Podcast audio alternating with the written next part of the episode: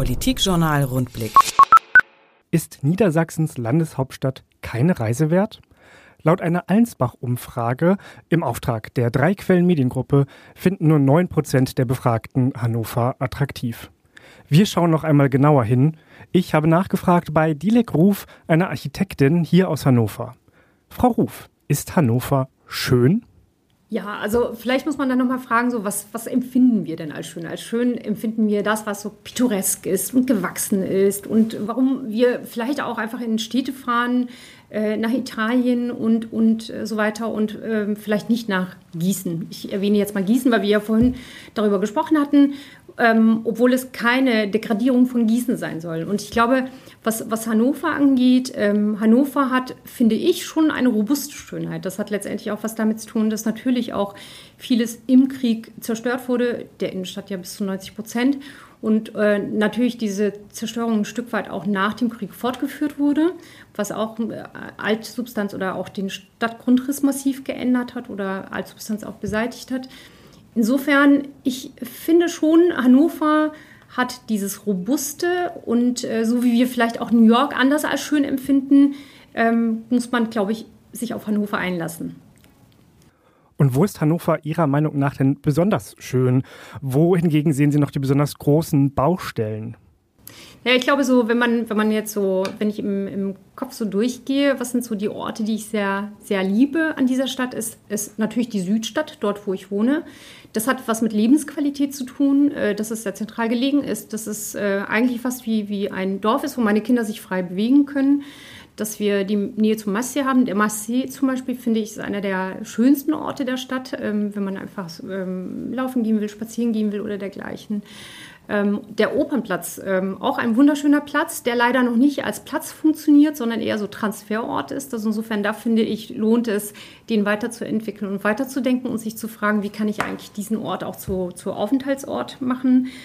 Und, ähm, und das Hohe Ufer, das finde ich, ist tatsächlich eine wunderbare städtebauliche Entwicklung ähm, der, der letzten zehn Jahre, wo man einfach auch sieht, wie kann man Stadt im besten Sinne der europäischen Stadt auch weiterentwickeln. Also sprich auch so diese 24-7-Stadt, also 24 Stunden, sieben Tage die Woche in Betrieb. Und das ist ja auch der Platz, wo man im Grunde genommen bis in die Abendstunden hinein Sonne hat, wo, wo gewohnt wird, wo gearbeitet wird, gelehrt wird, ähm, gastronomische Angebote da sind. Also insofern, das ist finde ich, das, das sind so Dinge, die, ähm, wo man die schönen Seiten von Hannover, so auch ganz typisch schöne Seiten ähm, sicherlich ähm, auch sehen kann. Ähm, was sicherlich nach wie vor, und das, da kann ich, glaube ich, auch so, äh, habe ich sicherlich ein anderes Verständnis, als ich es hatte, als äh, ich 2006 äh, nach Hannover gekommen bin, so diese, dieser ganze City-Ring-Raum. Das war damals so, dass ich durch die Stadt gegangen bin und mich gefragt habe, warum, ist, warum sind diese Orte so, wie sie sind? Also diese, diese Proportion zwischen Dichte und Stadtraum, äh, zwischen Bebauung und Stadtraum, die ist, ähm, wenn Sie den Cityring entlang gehen, an vielen Orten so, dass eigentlich der Raum so vor sich hinfließt, wir unfassbar breite Verkehrswege haben und so weiter und so fort. Oder eigentlich diese städtische Dichte oder die Dichte, die man von Stadt erwarten würde, dort nicht der Fall ist ich glaube, über diese Stadträume nachzudenken, auch natürlich im Kontext äh, Mobilität, lohnt.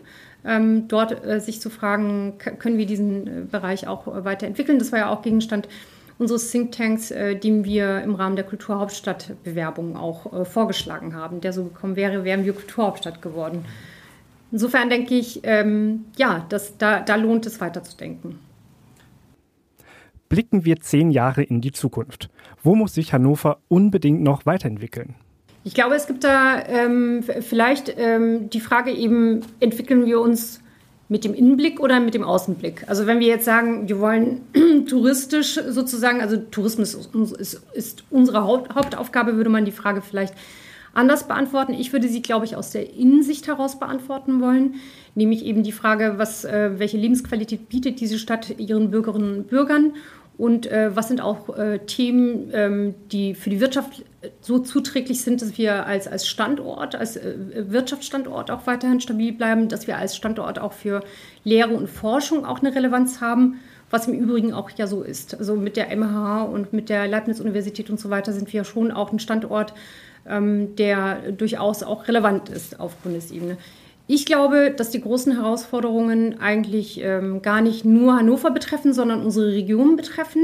Insofern glaube ich, sind wir da zumindest mit unserer äh, äh, Struktur, die wir heute haben und auf die wir zugreifen können, gut aufgestellt und, und auch in der Lage, diese Region auch im Kontext mit Hannover weiterzuentwickeln. Das ist natürlich das Thema Mobilität. Wie entwickelt sich Mobilität für die Zukunft weiter? Wie gehen wir mit dem Druck auf Wohnungsmärkte um? Auch das ist ja ein Thema, was nicht nur Hannover betrifft, sondern bundesweit diskutiert wird, aber was natürlich auch uns hart trifft. Also das ist ja eine große Stärke von Hannover, dass wir eine sozial ähm, durchmischte Stadt haben, was, glaube ich, auch notwendig ist, um, um so eine Stadt auch zukunftsfähig zu machen.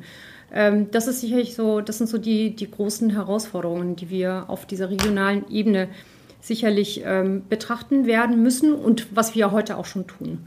Das andere ist, glaube ich, dieses, was auch, äh, womit sich nicht nur Hannover beschäftigt, sondern was auch eine regionale Herausforderung ist, nämlich wie, was passiert mit unseren Innenstädten. Also wir in Hannover beschäftigen uns ja gerade im Rahmen des Innenstadtdialogs äh, mit dieser Fragestellung, aber genauso ist es ja auch in der Metropolregion Hannover so, dass diese Fragestellungen eben auch andere Städte und Gemeinden und Kommunen und so weiter genauso beschäftigen und treffen und eben die Frage, was ist eigentlich, wenn, wenn ähm, Handel oder der Anteil an Handel sich weiter reduziert, was ist eigentlich die zukünftige Aufgabe unserer Innenstädte?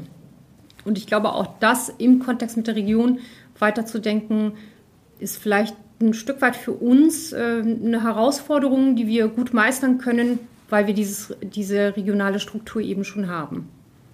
Politikjournal Rundblick. Mehr Infos unter rundblick-niedersachsen.de.